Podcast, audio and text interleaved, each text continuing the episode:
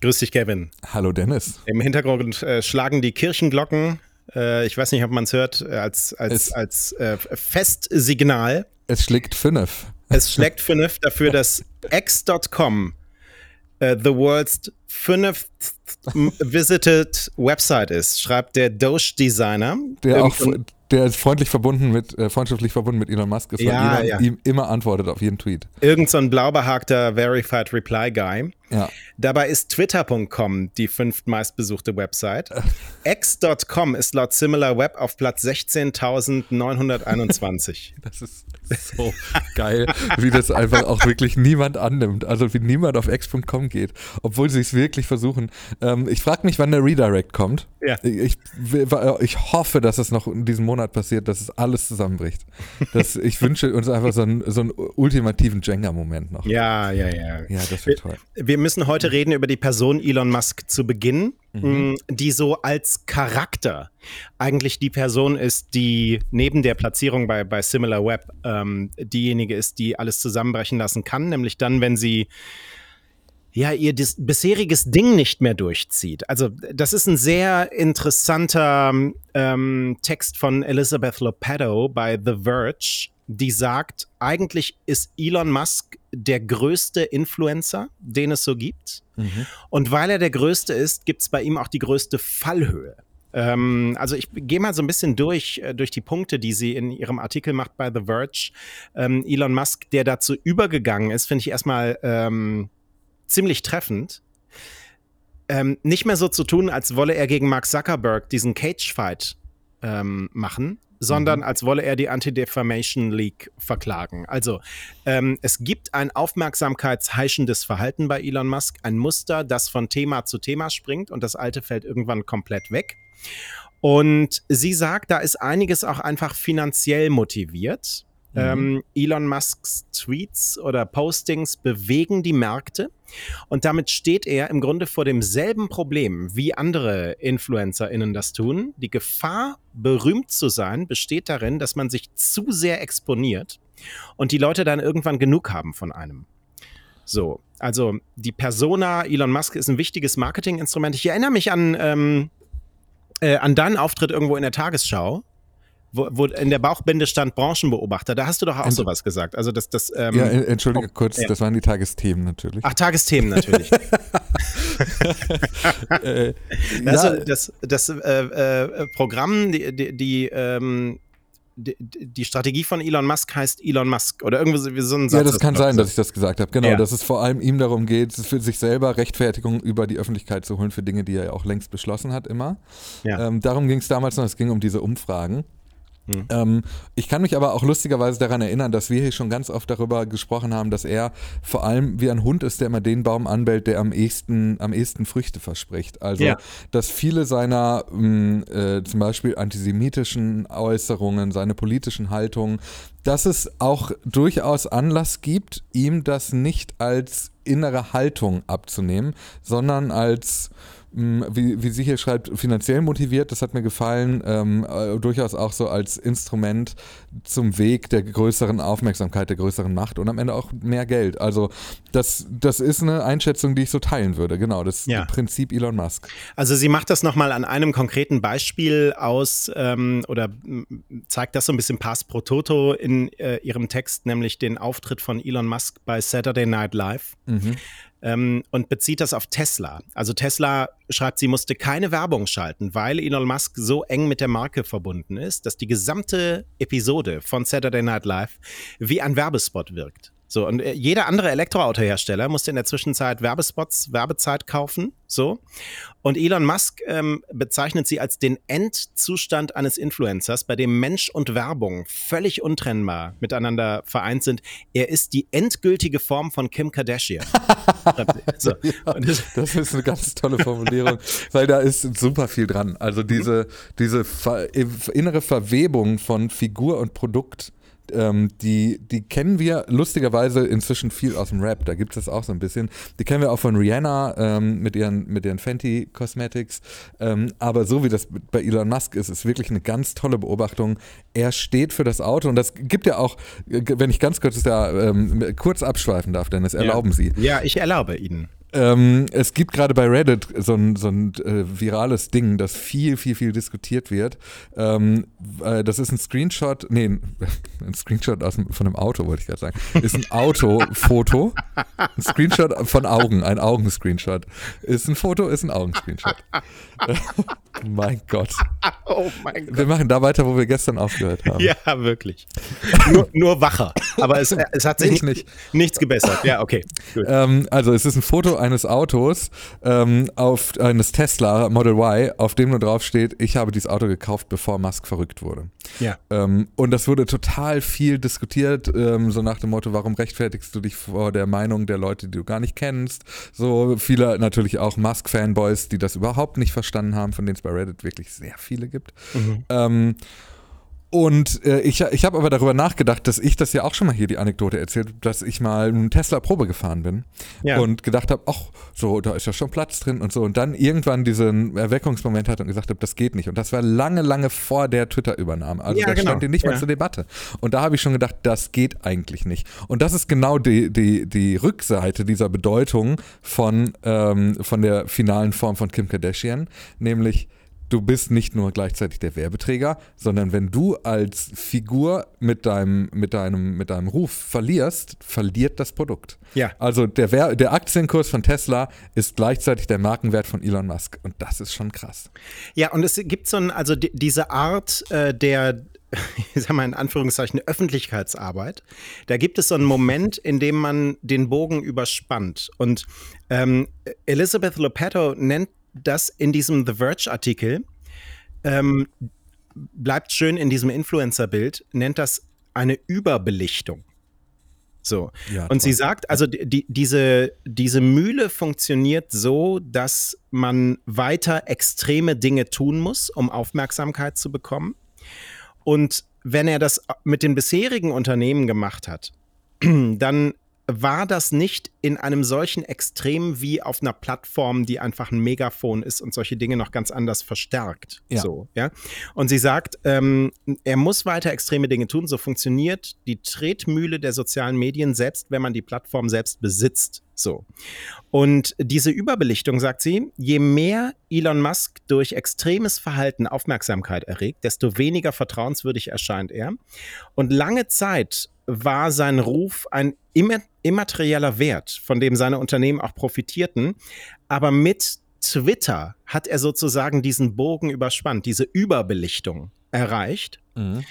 Und ähm, jetzt fragt sie, was passiert mit den anderen Unternehmen, wenn noch mehr Leute beschließen, dass sie genug von Elon Musk haben? Ja, das ist, finde ich, äh, eine sehr gute Beobachtung. Wir haben ja lustigerweise das, das fasst so viel zusammen, was wir immer so versucht haben zu greifen. Ja. Ähm, und ich habe das Gefühl, wir haben mal so ein Gespräch geführt in einer der letzten 6000 Episoden Haken dran, ähm, in dem wir gesagt haben, der größte Fehler, den Elon Musk seinem eigenen Wesen antun konnte oder der Wahrnehmung der Figur Elon Musk, der öffentlichen Figur, ähm, war es, eine Plattform zu kaufen, auf der man sich selber in die Öffentlichkeit stellt. Also das, was wir sozusagen Mark Zuckerberg als Zugewinn, als Image Plus zugewiesen, zugeschrieben haben, äh, das hat Elon Musk wahrscheinlich sich selber so ein bisschen kaputt gemacht, durch, dadurch, dass er plötzlich in der Öffentlichkeit steht und eben nicht mehr für viele als dieser Visionär, der Pionier, das Genie gilt, sondern als jemand, der auch einfach sehr, sehr dumme Sachen sagt. Hm. Ja, also er hat sich sozusagen seine eigene Überbelichtung für 44 mhm. Milliarden US-Dollar gekauft. Ja, genau. So. Und ähm, ein bisschen in diesem Zusammenhang steht die Geschichte, die CNN jetzt ja. bringt über Elon Musk. Äh, das ist sozusagen der ernste Part davon. Dann, ich will vorher noch ja. kurz ein Bild reinwerfen, weil irgendwie drängt ja, sich mir das auf. Stell dir vor, du bist so ein, so ein richtig reicher Mensch und mhm. du veranstaltest so eine große, äh, so eine Gala für mhm. dich. Mhm. Und da kommen tausende Leute und sind alle deinetwegen da und alle bedanken sich, dass du so toll einlädst und so. Und irgendwann um 23 Uhr rennst du auf die Bühne in Unterhose und fängst an, Pupswitze zu erzählen. Ungefähr so ist das. Also du versaust so dein eigenes Övre, dein eigenes, deine eigene Erscheinung nur durch das, ja. wie du dich, wie du eigentlich bist. Ja.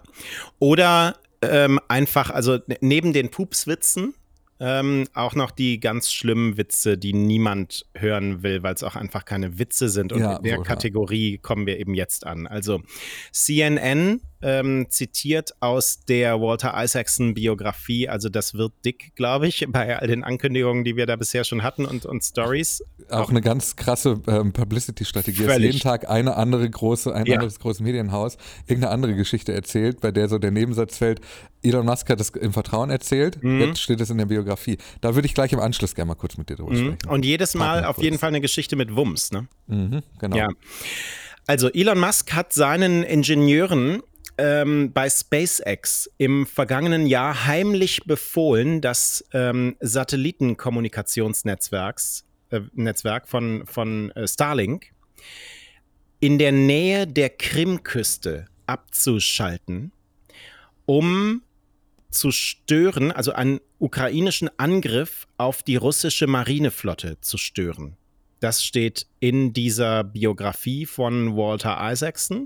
Es ist so, dass ähm, dort wohl U-Boot-Drohnen mit Sprengstoff bestückt waren, ähm, der Ukrainer, die sich der russischen Flotte genähert haben. Und als das passierte, haben sie plötzlich die Verbindung zum Starlink-Netzwerk verloren und sind einfach harmlos an Land gespült worden.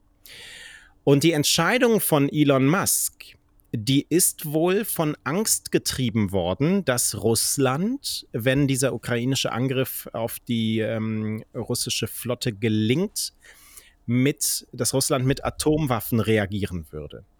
Ähm, und diese Angst sei genährt worden in Gesprächen mit hochrangigen Militärs oder russischen Beamten, die Elon Musk geführt habe. Ja? Äh, das heißt, ähm, Elon Musk war in Verbindung mit beiden Kriegsparteien. Den einen hat er das Starlink-Ding hingesetzt, äh, mhm. die, die andere Kriegspartei äh, hat ihm gesagt, na, da werfen wir aber Atombomben ab, was ähm, ja manche sagen, ja genau der Effekt ist, den die Russen erzielen möchten, dass man dann mhm. die Angst davor bekommt. Und Elon Musk sagt, er hat da ein Mini-Pearl Harbor befürchtet.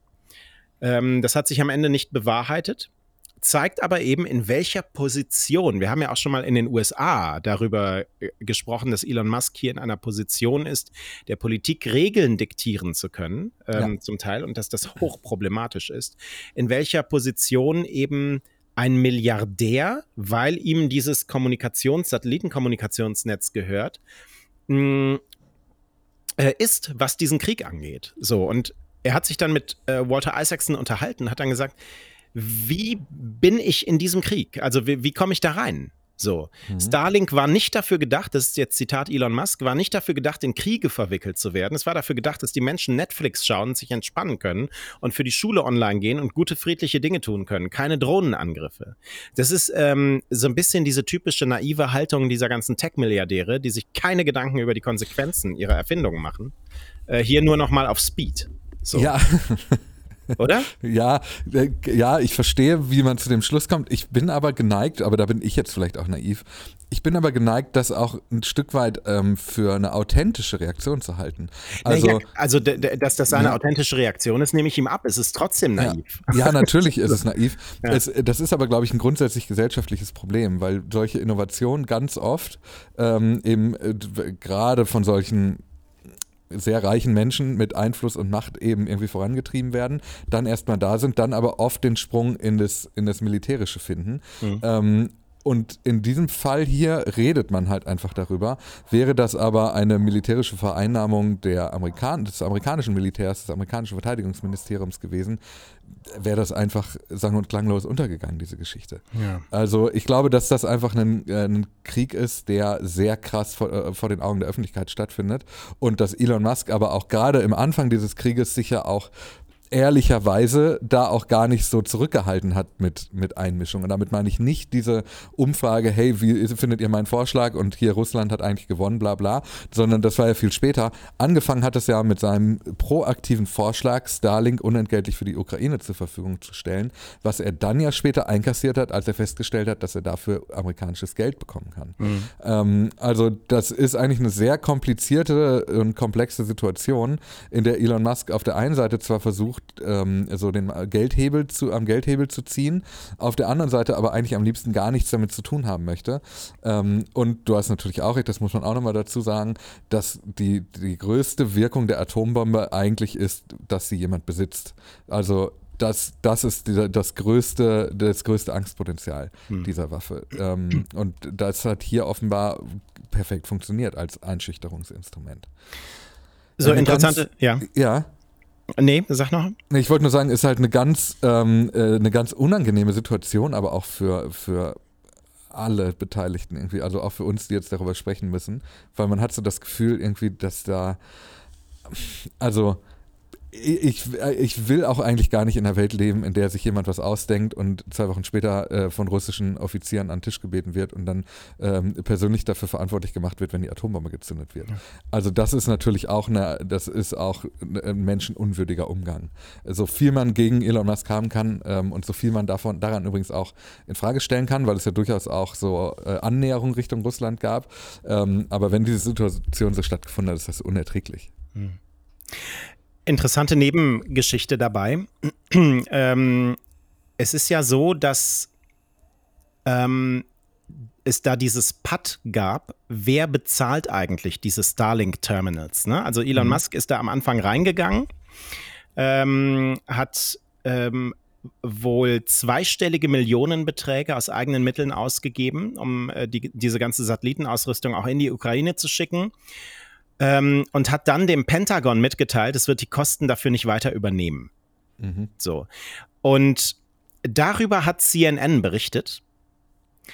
Und das äh, schlug dann so ein bisschen natürlich auf Elon Musk und SpaceX zurück. Ne? So, was soll das denn? Ja, Ukraine wird angegriffen und jetzt entzieht ihr denen diese Hilfe, die sie brauchen, um zu überleben und, und so weiter.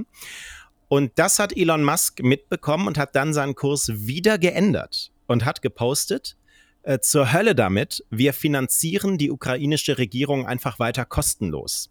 Mhm. Und da ist der Chefin von SpaceX die Hutschnur geplatzt, Gwynne Shotwell, ähm, über die wir auch schon mal gesprochen haben, seine CEO bei SpaceX, die war richtig wütend darüber und hat wohl, also Walter Isaacson zitiert sie mit den Worten, gepoltert, das Pentagon hatte einen Scheck in Höhe von 145 Millionen Dollar, um ihn mir zu überreichen. Dann gab Elon dem Bullshit auf Twitter und den Hatern im Pentagon nach, die die Geschichte durchsickern ließen. Ja? Das heißt, seine CEO bei SpaceX ähm, ist richtig wütend über seine Aktivität bei Twitter. Das heißt, diese Überbelichtung, über die wir sprechen, die gibt es sogar mhm. intern in diesem Unternehmenskonglomerat. Und das, ähm, ja, ich, äh, also ich finde das hochinteressant und, und total und tatsächlich ganz schwer ähm, wahrscheinlich in der Waage zu halten. Ja, voll. Äh, das ist ein, Aspekt, der auch super wichtig ist. Also wir haben so oft über Managing the Manager gesprochen, wie in den ja. Unternehmen, die Elon Musk ja groß gemacht hat oder an denen dessen Spitze er war, als die Unternehmen groß wurden, ähm, wie die einen Umgang damit gefunden haben, zu arbeiten, trotz Elon Musk. Mhm. Also wie sie es geschafft haben, den Manager zu, zu kontrollieren. Ähm, und ich glaube aber, wenn man da einmal drüber nachdenkt, es liegt das ja auf der Hand, dass du, wenn du so ein Prozedere installierst, dass du dich sehr, sehr, sehr oft über so einen polternden Hallodri, sag ich mal, sehr oft ärgern musst, weil das ja dem Unternehmenszweck öfter im Wege steht, steht als dass es hilft. Es ja. ist aber natürlich ähm, Zuckerbrot und Peitsche, weil auf der anderen Seite würde Tesla ohne diese Öffentlichkeitswirksamkeit vermutlich nicht ganz so viele Autos verkaufen wie so. Also das, mhm. das spielt, glaube ich, auch eine Rolle. Also zumindest gilt das so bis vor einem Jahr auf jeden Fall. Inzwischen kann ich es nicht mehr so richtig einschätzen. Aber mhm. ähm, das ist, äh, äh, wie sagt man, ich weiß auch nicht, gut und schlecht. Licht und Schatten. Ich, Licht und Schatten, Licht danke schön. Ja, Natürlich. oh toll, ja. heute kannst du mir helfen. Perfekt. Ja, ich dachte, also Boomer-Formulierungen kriege ich hin. Und jetzt, jetzt wolltest Schönen Dank. Jetzt wolltest du noch sprechen über diese, ähm, die, diese äh, Publikations- ja. und PR-Strategie für diese Biografie. Ne? Nee, ich wollte über, grundsätzlich über die Biografie ja. mal mit dir sprechen. Ach so, ja. Ähm, was ist der Zweck davon, so viele Top-Secret-Geschichten einem Walter Isaacson jetzt zu erzählen, an diesem, zu diesem Zeitpunkt, um diese Biografie zu schreiben? Ist das nur Wichtigtuerei? Ist das der Versuch, eine Gegenbelichtung, eine ins rechte Lichtrückung sozusagen herzustellen? Ist das unüberlegtes Marketing? Ähm, oder ist das vielleicht, ist, ist das irgendeine Art der Zäsur? Ich kann das nicht einschätzen. Also mein Gefühl ist, dass ähm, diese ganze Nummer Elon Musk ungemein schmeichelt. Ähm, da schreibt jemand, und, und wir wissen ja, was dieses Schmeicheln mit ihm macht. Ne? Ja. Also der, der, hat ja diese Geltungssucht. Und ähm, da kommt jetzt der Mann, der die Biografie geschrieben hat über Steve Jobs. Ja. Und will eine Biografie über ihn schreiben. Und ich würde sagen, das ist, warum er das macht und weshalb er sich in diese Situation gegeben hat, begeben hat. Und ich würde vermuten, dass Walter Isaacson ein sehr guter ähm, und empathischer Typ ist, ähm, dass er diese Dinge aus Elon Musk einfach rausgelockt hat ähm, und offenbar sein Vertrauen gewonnen hat, nach einer sehr guten Steve Jobs Biografie, sich dann zu ihm zu setzen, zuzuhören und all das. Ähm, mich wundert fast, dass nichts von dem, was bisher so rausgekommen ist, bei Elon oder Elon Musk irgendwie sauer aufstößt. Also, dass es nichts daran gibt, wo er sich dran stört, weil das ja nicht ähm, nur Geschichten sind, die schmeichelhaft für ihn aussehen. Also, da, da habe ich schon so ein Störgefühl, aber mhm. meine These wäre, ähm, dass einfach das Setting, Walter Isaacson schreibt eine Biografie über mich, ähm, ihm so geschmeichelt hat, ähm, das ist schon die ganze Wahrheit. Ja, ich verstehe das.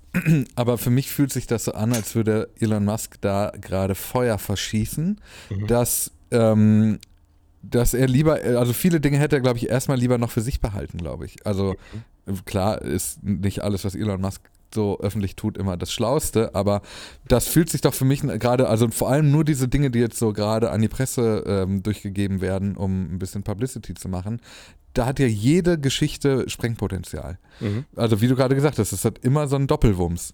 Und ich frage mich, ob da, also ob da ein System hintersteckt oder ob das wirklich nur Ego ist. Es, beides ist nicht auszuschließen bei ihm, ja. ne? aber also ich, ich, bin im ich bin im Thesenteam Ego. Team Ego. Ja. Dennis Horn, Team Ego. ich, Team Ego. So. Ja, gut. Mmh. AJ Brown, sagt er dir noch was? Nee. AJ Brown. Ähm, Aber war, guter Name. Guter Name, ne? War, war der ähm, Leiter der Markensicherheit bei Twitter. Ah. Und er hat mit Reuters gesprochen über seine Zeit bei diesem Unternehmen und, und unter anderem. Reuters? Und,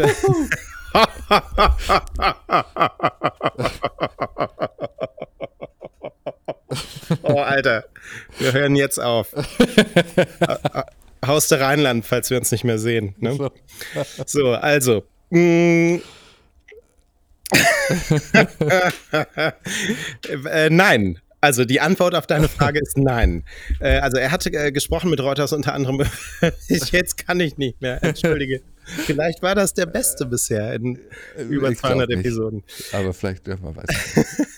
ähm, er hat mit Reuters unter anderem gesprochen über seine neue Richtlinie Freedom of Speech Not Reach. Mhm. Und äh, über, über die, nicht seine. So. Und mhm. mh, mm, er sagt, dass diese Richtlinie, das finde ich schön als Zitat, für einige Werbekunden verwirrend war.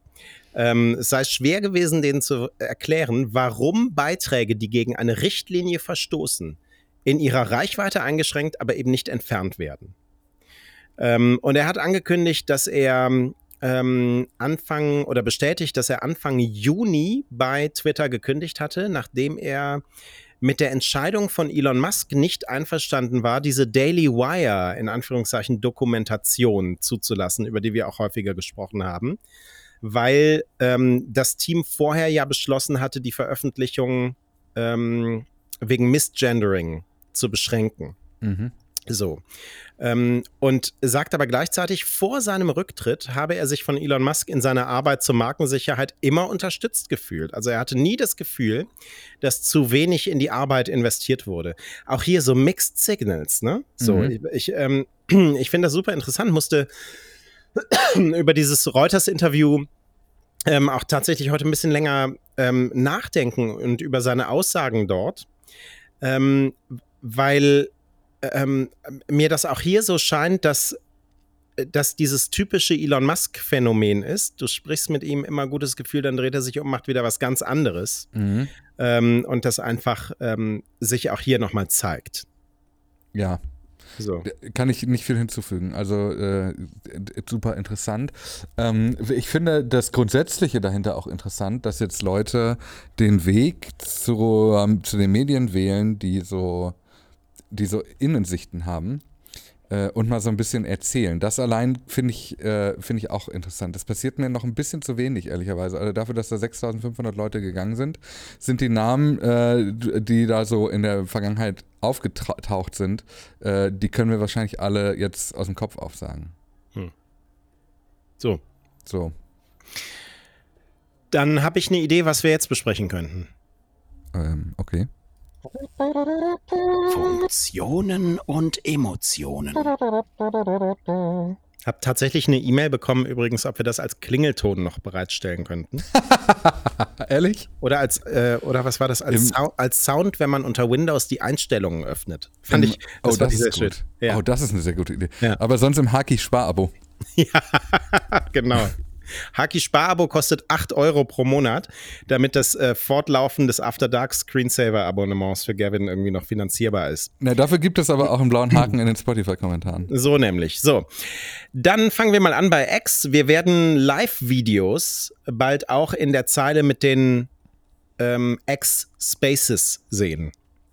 Emotionen? Ich, ja, viele. Ja, wirklich? Äh, ja, wirklich. Äh, zum einen super schlau. Ja. Weil das sind die Live-Momente, da gehört das auch hin. Viel mehr als irgendwo in der Timeline versteckt. Und das ist das, warum Periscope da so nie richtig funktioniert hat, weil das immer einfach irgendwie versteckt war. Die waren zwar zwischendurch mal oben angeheftet als Tweet, aber das hat nur genervt. Das hat man bei Twitter damals seinerzeit offenbar auch eingesehen. Also ich finde es gut. Äh, ich finde das richtig.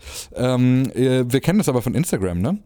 Ähm, und äh, ich finde diesen Screenshot, den, der dazu kursiert, den finde ich ja. hochinteressant. Ja. Kannst du mal vorlesen, was man da sieht? Äh, ich habe ihn gerade nicht offen. Kannst du das vorlesen? Ja, äh, weil das ist so, ähm, ist so mock-up, mocked up. Gemockt. Auch nicht. Abt. Abgemockt.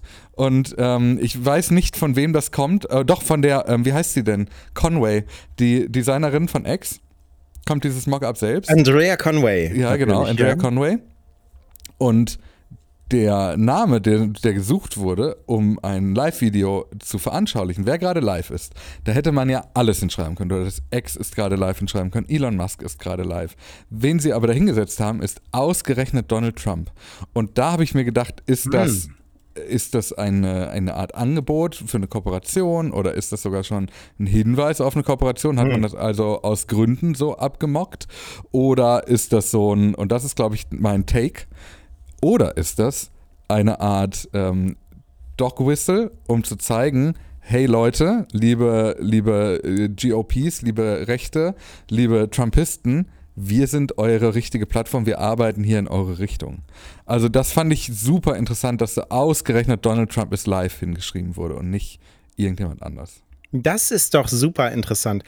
Also ich würde sagen, es könnte auch einfach das Angebot sein, weil äh, ja tatsächlich Elon Musk das auch schon mal ausgesprochen hatte. Ne? Mhm. Also äh, dieses Level hatten wir ja schon. Und ich fand deinen Vergleich zu Instagram ganz interessant, wo ja oben die Stories sind, die mhm. so einen mhm. Echtzeitcharakter haben. Und äh, äh, du hast recht, das passt, ne? Also ja. Äh, das ist sogar, also bespielt sogar gelerntes Verhalten. Ja, in der Tat. Ähm, mhm. Äh, ich hoffe nur, dass die Fleets nicht wiederkommen. die habe ich gemocht. Ich habe sie gemocht. Hast du auch welche gemacht? Ja. Echt? Du warst ja, das? Aber einfach, ja, aber einfach immer die von Instagram genommen und da, so wie ich das jetzt ah. bei Signal mache. Ja, perfekt. Und Telegram. genau. So, ähm, dann haben wir Threads, ähm, wo es jetzt einen Shortcut zu gibt im Menü in der Facebook-App. Okay, das finde ich äh, folgerichtig. Ist mir immer noch ja. zu wenig als äh, Öffentlichkeitskampagne für Meta, aber. Ja. Kommt jetzt okay. Schritt für Schritt einfach. Dann ja, ja. TikTok. Da kannst du jetzt auch summen und Songs erkennen lassen. Der Engländer vom Saturn hat jetzt auch eine Dependance in TikTok. Lebt jetzt in China. Und meinst du, dass, äh, dass uns morgen wieder jemand schreibt, dass es das schon seit Monaten gibt? Bestimmt. Schickt okay. uns lieber weiter Loch-Emojis. Ich habe heute auch noch einige bekommen. Ja, ganz viele. Und ich habe gesehen, dass ja. die, ähm, die Folge vom gestrigen Donnerstag, ja. dass die äh, versehentlich keine Spotify-Kommentare zugelassen hat. Ich weiß nicht so genau warum. Ähm, das hat aber dazu geführt, dass in der Folge davor jetzt 32 Loch-Emojis gepostet wurden. So. Growth Hack. Snapchat. Snapchat. Also heute kommen wir, äh, heute ist ein bisschen Exotengeballer, wie du gesagt hast. Exotengeballer, ja, ist geil. Ja. Snapchat. Also Jetzt sind wir wirklich das Social Media Update. Nee, Geist dran. Äh, gleich aber äh, kommt noch was. Also Geist dran, das, ähm, das Dings-Update. Also Snapchat äh, hat eine Reihe von Sicherheitsvorkehrungen angekündigt, um jugendliche NutzerInnen besser zu schützen. So ein bisschen so in der Richtung wie Facebook, Instagram das auch schon eingebaut haben. Dazu gehört ähm, Funktionen, die es ähm, Leuten erschweren, Minderjährige zu kontaktieren, mhm.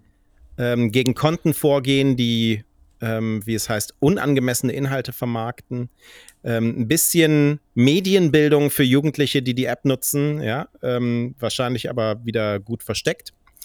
Ähm, und es gab ja auch Vorwürfe gegen Snapchat, ne? Also für jüngere NutzerInnen ähm, ungeeignet, sexualisiertes Material, Alkoholwerbung, Pornografie sei drin gewesen, ähm, als Nutzungsplattform für Drogenhändler in die Kritik geraten ähm, und äh, dass äh, Strafverfolgungsbehörden auch äh, sagen, da ist so Cyber-Grooming auch durchaus ein Thema.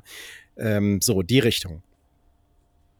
Halten wir für sinnvoll. Das wäre meine Emotion. Ja, so. meine Emotion ist so ein bisschen. Sehr spät. Ja, genau. Snapchat ist ja jetzt erst seit acht Jahren oder so die, die, beliebteste App unter Minderjährigen. Da kann man sich ja jetzt auch mal Gedanken darüber machen, wie man die eigentlich schützen kann. Absolut. Also ich finde es wirklich ein bisschen, ein bisschen schwach. Aber ja. na gut, besser spät als nie ist dann wohl auch wahr.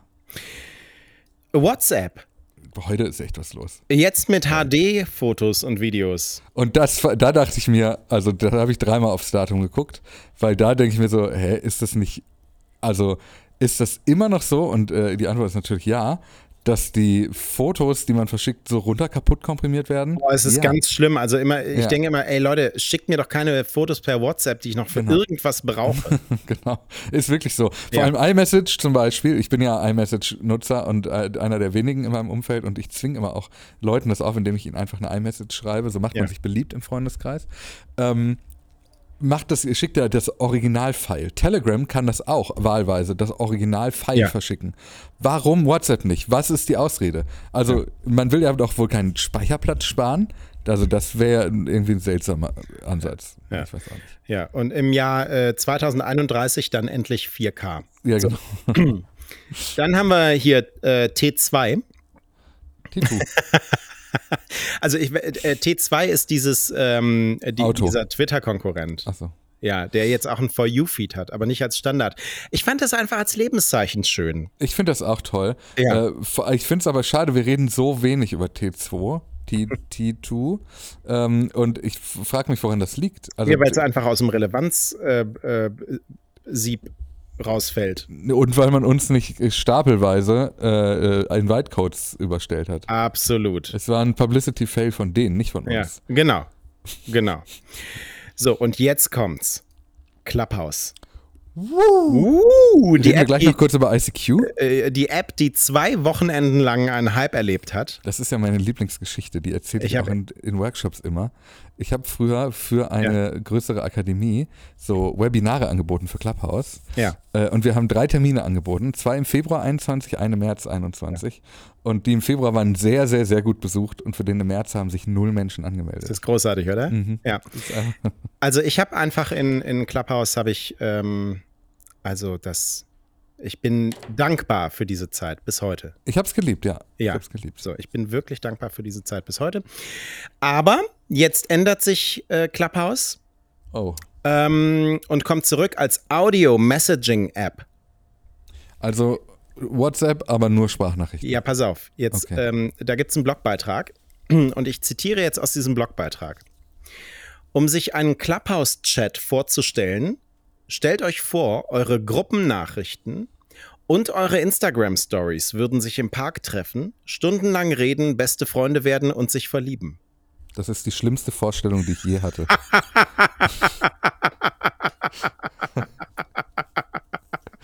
ist das nicht großartig? Das ist ja fürchterlich. Es gab mal einen, äh, ein Tool, äh, das hieß House Party. Erinnerst du dich daran?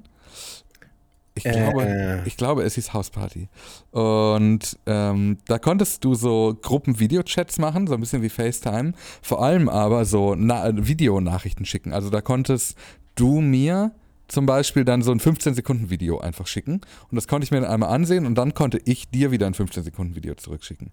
Äh, auch so aus dieser Welt, das ist so aus der unendlichen Liste an spannenden Wochenend-Social-Medias, die es dann über die drei Tage nie so richtig hinausgeschafft haben. Hm.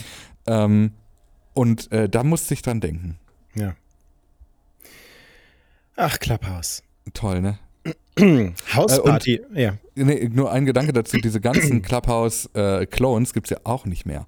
Also mhm. die Facebook Audio Rooms, ähm, von denen ich also nur wusste, weil sie mir immer angezeigt wurden, aber nie jemand drin war, gibt es nicht mehr. Die, äh, das Spotify Green Room gibt es nicht mehr. Die, nur die Twitter Spaces, die sind noch ein Ding, ne? Ja.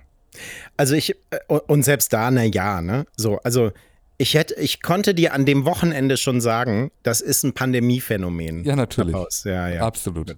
So, also Hausparty hast du gesagt, ich kenne mhm. nur Housekeeping. Und das würde ich dir jetzt überlassen. Aber das muss ich, warte, ich muss kurz scrollen, Augenblick, das müssen wir vorlesen. ja, das, das, muss man wirklich, das müssen wir wirklich vorlesen. Das ist, wird jetzt sehr lang. Also wenn ihr gerade, wenn ihr Lust habt, also wir haben darüber diskutiert, ähm, boah, wie, wie erkläre ich denn das? Kannst du das einhängen? Also, ja, das ist die Geschichte mit der Anti-Defamation League. Und ähm, dieses Entschuldigen suchen. So, und äh, genau, also unsere, oder meine, meine These war ja, mich erinnert diese ganze Nummer, dass Elon Musk sich jetzt für, also da gingen die Werbezahlen runter, die sind 60 Prozent die Einnahmen unter dem Niveau vor der Übernahme durch Elon Musk und äh, man erkennt irgendwie, da, da läuft es nicht so gut. Und jetzt, was, was macht er? Er äh, setzt sich nicht hinter den Schreibtisch und arbeitet, sondern er poltert gegen die Anti-Defamation Anti League. Das ist so eine Organisation, die gegen Hass auf der Plattform vorgeht mhm. und das relativ rigoros macht. So, ja. so kann man das vielleicht sagen. So. Ja, vor allem gegen Antisemitismus. Äh, vor allem gegen Antisemitismus. So. Und mh, mm, ähm, dieses ähm, dieses Suchen von Feinden und Schuld Schuldigen für diese schlechte Lage, die irgendwie in einem Außen existieren, da habe ich gesagt, das erinnert mich so ein bisschen so an so autoritäre Staatschefs, mhm. die dann irgendwie sagen, das ist alles George Soros Schuld. Ja, und da genau. ist ja, da ist ja auch äh, Antisemitismus ordentlich im Spiel. Absolut. So, und ähm, ich glaube, das war der, der Aufhänger. Ja, und ich glaube, ich habe gesagt, äh, die Soziologenbubble muss ich mal kurz zurücklehnen. Ich hätte gerne die Psychologenbubble ja. mal, um das mal so richtig. Ja, ähm, und sie hat sich gemeldet. Sie hat sich gemeldet bei äh, Fedit, im Hagen dran Sub Fedit, ähm, der übrigens auf die 500 äh, Mitglieder zugeht. Es ist unglaublich. Mehr also, als wir Episoden haben. Wirklich. So, ja. ja. ist krass. Äh, und da hat ähm, äh, Ed Jopark geschrieben. Psychologisch könnte man Musks Reaktionen in Bezug auf die Anti-Defamation League mit psychologischen Attribu Attributionstheorien erklären, als externe Attribution oder Attributionsfehler. Auch mit psychoanalytischen bzw. Psycho tiefenpsychologischen Begriff oder Konzepten der Abwehrmechanismen, insbesondere Projektion oder Verschiebung, könnte man Erklärungen bilden, kurzer Einschub hier zu Freud, ich skippe das. Allerdings gelte es für eine psychologische Erklärung, Musks Motive und Motivation einzugedenken. Hierfür ließen sich wirtschaftliche oder strategische Gründe adressieren, wie monetäres, das Erzielen wollen einer Abschreckungswirkung, die Aufwandsminimierung, organisatorische Abläufe und so weiter. Letztlich ist das Schauen in Köpfe einer der schwierigsten Übungen, an der die besten PsychologInnen und PsychotherapeutInnen tagtäglich vielen unpassierbaren Grenzen begegnen. Fun Fact zum Schluss: Attributionstheorien sind in der Psychologie auch mit dem Impetus entstanden. Also allein solche Wörter ist schon beeindruckend. Zwischen dem Im, Alltags... Impetus heißt es aber. Impetus, ah, Entschuldigung, ja. ich, ich, tut mir leid, ich habe ähm, hab Abi von der Gesamtschule. ähm, zwischen einer Alltags- oder Laienpsychologie gegen eine elaborierte oder wissenschaftliche Psychologie zu unterscheiden. Dass zwischen wissenschaftlicher und Laienpsychologie unterschieden wird, muss aber kein sonderliches Unbehagen bereiten. Die eher engen Grenzen aller notwendigerweise zu berücksichtigenden Verhaltensvariablen tatsächlich zu berücksichtigen, betrifft psychologische Laien und studierte PsychologInnen quasi gleichermaßen. Wobei es schon so ist, dass die gewissermaßen in Kinderschuhen befindliche Psychologie durchaus einige treffliche und sehr praktikable Verhaltenskonzmodelle hervorgebracht hat. Also, wenn ich das mal paraphrasiere, wie ich das verstehe, aber ich wusste auch nicht, dass es Impetus heißt, ähm, ist eigentlich die, die, Aussage, es gibt durchaus Theorien, wie man, äh, die man Elon Musk unterstellen könnte, warum er sich verhält, wie er sich verhält, aber man kann den Leuten nur vor den Kopf gucken. Ja. So. Ja. ja. Äh, Impetus war diese Band, die Drive gesungen hat. so, das war, da erinnert sich kein Mensch mehr dran, glaube ich, oder? Es hat auf jeden Fall gerade hat ähm, haben die alten Kollegen vom Campusradio angerufen hier bei mir, haben gesagt, du bist eigentlich ganz gut durch diesen Text gekommen, ob du nochmal Nachrichten lesen möchtest bei denen.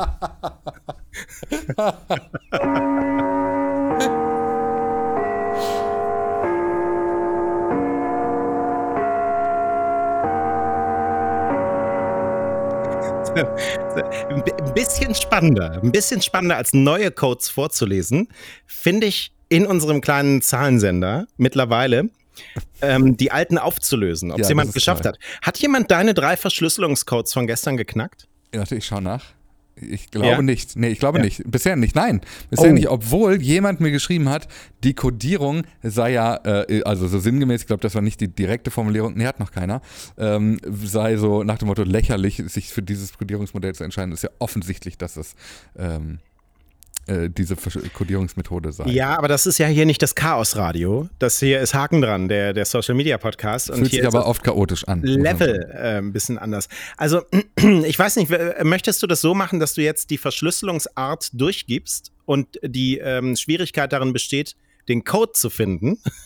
Oh, das finde ich eine tolle Idee. In ja. der Episode vorher, ja. Ja, das ist gut. Ähm, ich suche das schnell raus. Augenblick. Mhm.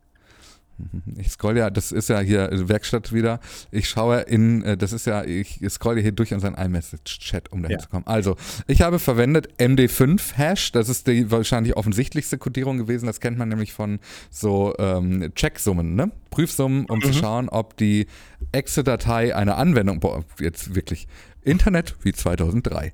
ähm, also wenn du dir eine Anwendung runtergeladen hast, die von einem Mirror kam und nicht von dem Server, von dem man sie eigentlich heruntergeladen hat, äh, da muss ich ja jedes Wort erklären. Das ist ja fürchterlich.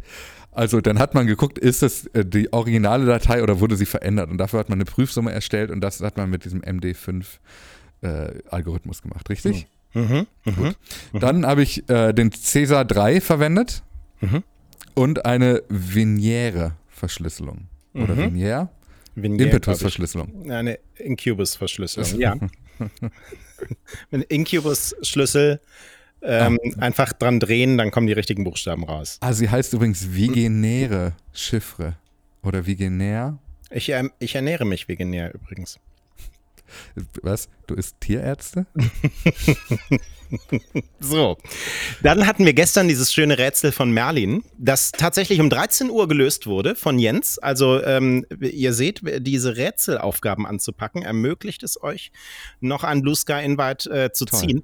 Ich würde die gerne mal durchgehen, weil ich es so schön finde. Ja, finde ich auch, ja. Also da war das, das erste ist, ähm, die Uni der Quadratestadt hat dort ihr Yoga-Zentrum. Die Quadratestadt ist Mannheim. Das habe ich mir gedacht, Mannheim. Ja, Leute, ich also versuche das mal, weil ich habe die Lösung nicht gelesen. Ich habe ja, die bitte. nur gespeichert. Also, ja. Mannheim, äh, klar. Und dann hat, wurde wahrscheinlich gegoogelt, wo ist das Yoga-Zentrum Mannheim und dann ist die Straße und das ist dann die. Das Gebäude C7. Ah, toll. Ja? Also der Code toll. beginnt mit C7. Dann Ach, super. Johnny's Child aus der Olduvai-Schlucht. Ähm, das ist ein Fossilienfragment eines Urmenschen der Gattung Homo habilis, das den offiziellen Titel trägt OH7. Toll. So, also haben wir C7OH7. Batteriepol mit fünf Buchstaben ist Minus. Klar. Ein Lebensmittel aus der Kloake. Tatsächlich. Das, ja, ja, bitte. Die bitte? Kloake ist das, äh, das Ende des Verdauungstraktes des Huhnes. Das wusste ich nicht. Und da kommt ein Ei raus. Ja. Ist das richtig? Ja, ja. Gut. Das Gut. muss Jens übrigens nicht googeln. Ja, gut. so. Was sagt das über Leute, die sowas nicht googeln müssen? So, und dann die äh, ALA 46 ist ein Flugzeug der spanischen Luftwaffe. Ah, die ähm, ist auf Gran Canaria stationiert. Ja. Und der Flughafencode von Gran Canaria ist LPA. Toll. So, C7OH7 EILPA. Herzlichen Glückwunsch, Jens. Es war gar nicht so schwer, schreibt er, die Sachen zu googeln. Ähm, aber man muss sich die Mühe machen. Es ist so beeindruckend. Also es ist vor allem beeindruckend. Also ich will einfach nur noch über, will nur noch Rätsel machen hier. Ja. Können wir nicht einen Rätsel-Podcast machen, wenn du irgendwann, wenn du dann irgendwann wieder da bist? Ja, es ist das Schweden ja. dran, das, der Kreuzworträtsel-Podcast. Sudoku. So. Ja. Gelesene Sudokus. Also ich habe hier auf der 14 habe ich eine 7. 45 Minuten jeden Tag für die Gassi-Runde oder zum Einschlafen. Boah, ja. Das wäre so geil. Dann, ähm, also ich habe hier noch ein paar Codes von Franzi, die würde ich jetzt noch mit reingeben. Ja, gut. Ähm, wie immer beginnen Sie mit bsky social QJGNT X3EW2. Trennung. N3W7J minus JWDBN. Trennung. ILCVR minus B675A. Ende. Nee, ich wollte auch nochmal welche reinschmeißen. Ja, dann sage ich Trennung. Ja, ich sage nochmal welche von uns. Und zwar DUGH6 minus C5YQPE ZKH6O 3 VIGW Trennung VG3ND 4YFD6 Jetzt Ende. So. so. Und auch für, für diese Woche. Ich vergesse immer, dass für uns das Wochenende, dass das Haken dann Wochenende donnerstags, also wir nehmen ja donnerstags abends ja, auf. Ja. So, und ich vergesse immer, dass das schon das Wochenende einläutet. Der Freitag ist immer schön, weil ich bin freitags immer überrascht, dass wir da gar nicht aufzeichnen. Ja, habe ich auch. Denke, ach, schön. Hat man Heute, auch mal Zeit irgendwie, Hat man ne? auch mal einfach Zeit abends. Und dann sitzt man da am Sonntagabend und denkt sich, Ah, heute müssen wir aufzeichnen. Ja, genau. ja, ja, ja. So, das war's mit dieser bittersüßen Woche. Drei haben wir noch vor uns. Und dann mal sehen. Und dann mal sehen. Ich sag bis Montag. Ich auch. Tschüss.